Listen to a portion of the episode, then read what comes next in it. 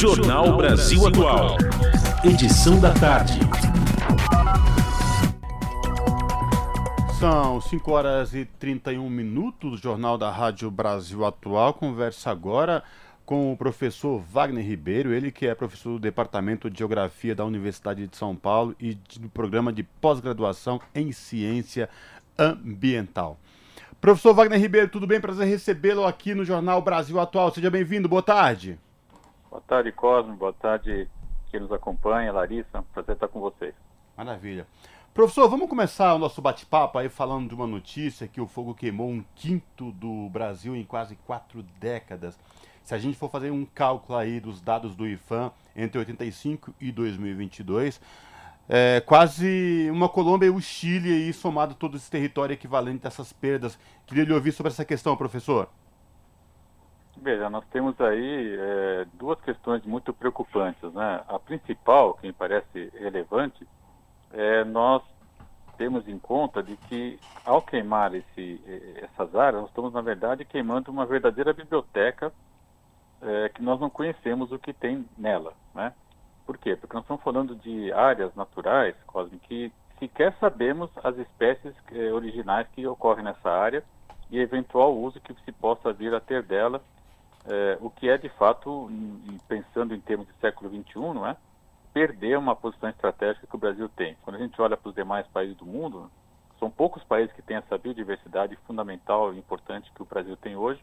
Por que, que essa biodiversidade é importante? Porque ela pode ser, na verdade, fonte né, de matéria-prima, fonte de novos materiais, é, fonte para novas fontes de, de, proteína também, remédios, enfim. Né? Nós estamos falando aí, é, hoje, com o advento da biotecnologia, da engenharia genética, dos materiais engenheirados, como nós falamos, é, a reprodução do material é fundamental.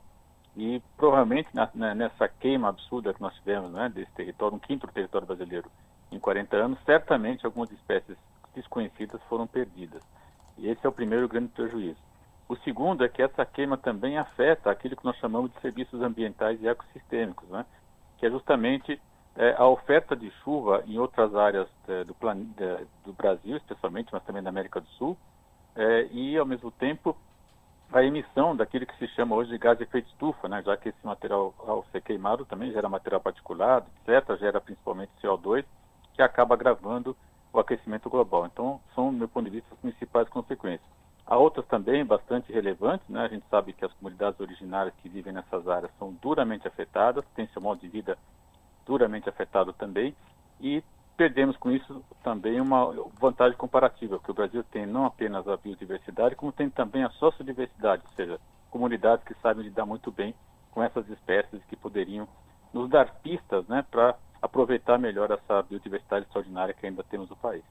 Agora, professor, para além do impacto ambiental, essas queimadas, a perda de território, com todas essas queimadas, para além disso, os impactos socioeconômicos, professor, porque imagina que anos após anos, ser um controle específico, ser uma preocupação efetiva aí, é, questão é, quilombolas, povos originários, ela vai muito além, né? Porque o impacto socioambiental, socioambiental e econômico, é, aí o Brasil está perdendo, perdeu, aliás, nessas quatro décadas, milhões, hein, professor? Eu queria lhe ouvir o quanto isso impacta diretamente, vem impactando ao longo desses anos.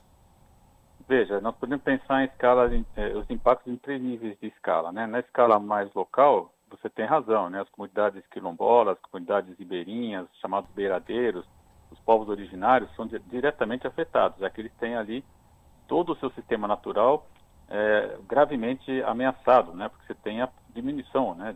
Das áreas, por exemplo, onde eles costumam viver. Numa escala mais regional, né?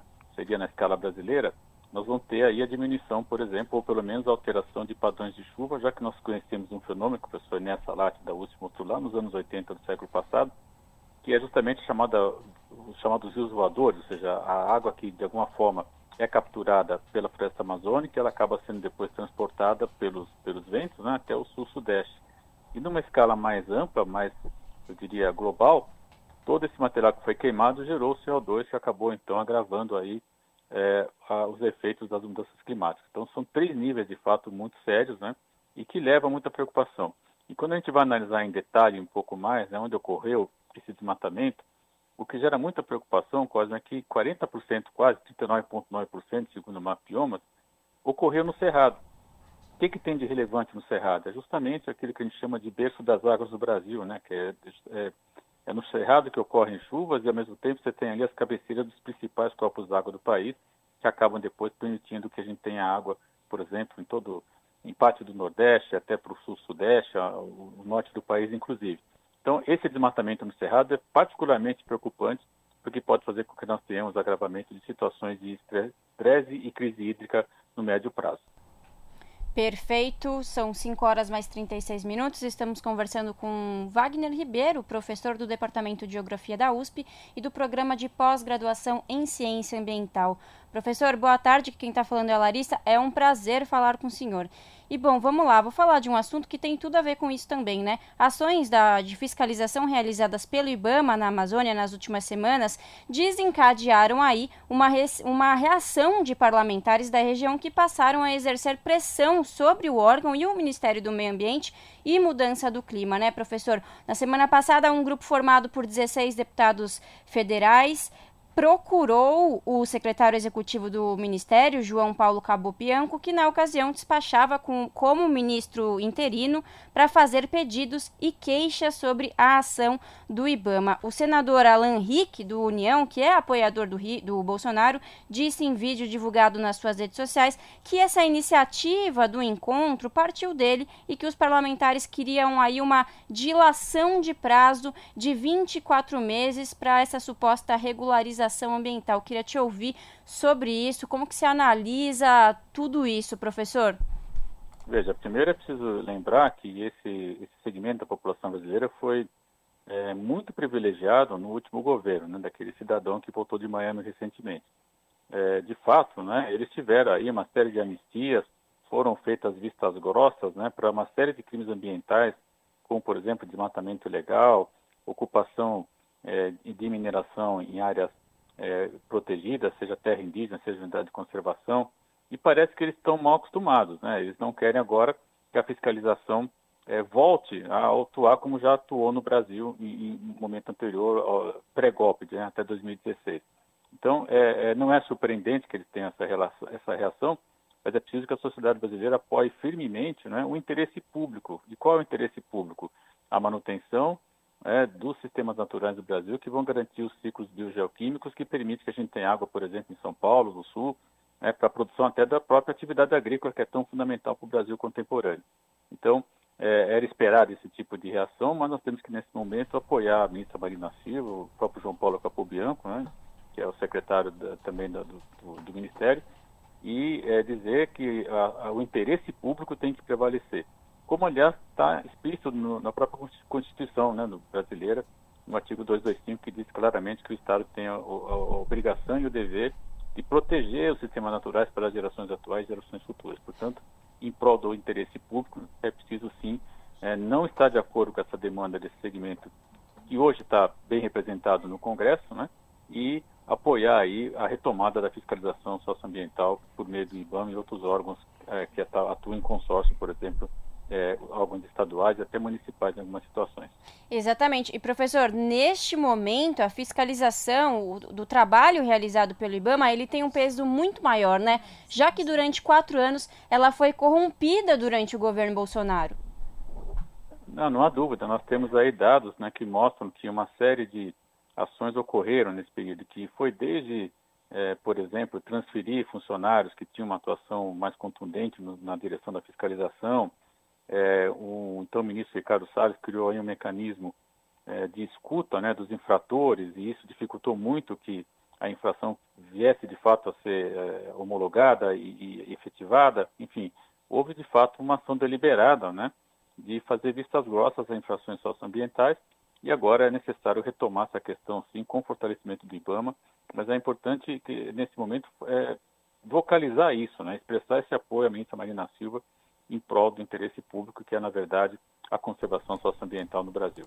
Que vai nos dar né, a manutenção de uma vantagem muito importante no século XXI. É, insisto, é o único país que tem conhecimento das comunidades socio, é, que vivem, né, sociais na, na, Amazônia e outras áreas protegidas também, com a biodiversidade. Essa combinação da sócio-biodiversidade nos dá uma vantagem extraordinária. Você ter uma ideia, algumas pesquisas dizem que quando um pesquisador vai para o campo, né, com o apoio de um grupo indígena que conhece a área, por exemplo, é, ganha 30 anos de pesquisa na Amazônia. Imagine quanto isso pode representar na busca, por exemplo, de novos materiais, novos fármacos, novas fontes de alimento. Então, perder isso é perder, na verdade, uma vantagem comparativa importante do Brasil no século XXI. Professor Wagner Ribeiro, Cosmo voltando a falar aqui com o senhor, sobretudo quando o senhor falou da importância de todo apoio à ministra Marina Silva, aos trabalhadores do IBAMA, enfim, do ICMBio, sobretudo agora que o Brasil voltou para o cenário internacional como uh, um país que realmente está preocupado com o meio ambiente, o presidente Lula é recebido em várias partes do mundo, aí o Fundo Amazônia recebendo investimento de países da Europa. E aí anúncio também do presidente americano. Tudo isso faz parte e se mostra ainda mais a, a importância de, de, seguir em frente com esse trabalho, o quanto esses países internacionais aí de fora, aqui como da Europa e dos Estados Unidos, tão crente e dão confiança de que, de fato, agora, no governo do presidente Lula, o Brasil vai seguir sua política ambiental de forma correta e respeitando, inclusive, os povos originários. É isso mesmo, professor?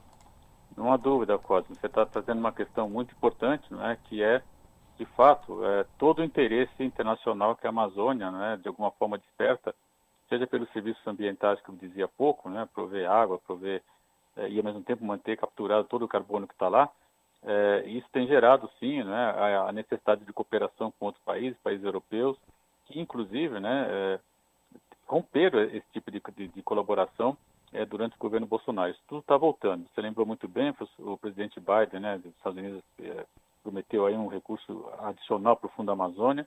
Esse Fundo Amazônia tem uma capilaridade muito grande nas ações. Né? Ele não atua apenas junto a ONGs, como se costuma vocalizar por aí, muito ao contrário, várias instituições de pesquisa, próprio INPE, universidades da Amazônia e até do Sul-Sudeste se beneficiam desse recurso para fazer pesquisa, né, que tem interesse muito grande para a sociedade brasileira. Então, é preciso, sim, é, até diante dos compromissos que o Brasil está assumindo, né, de contenção do desmatamento, é, dar esse apoio à ministra Marina Silva e dizer estamos juntos, vamos nessa tocada, nessa nova tocada, né, que é, na verdade, é, coibir o ilícito na Amazônia.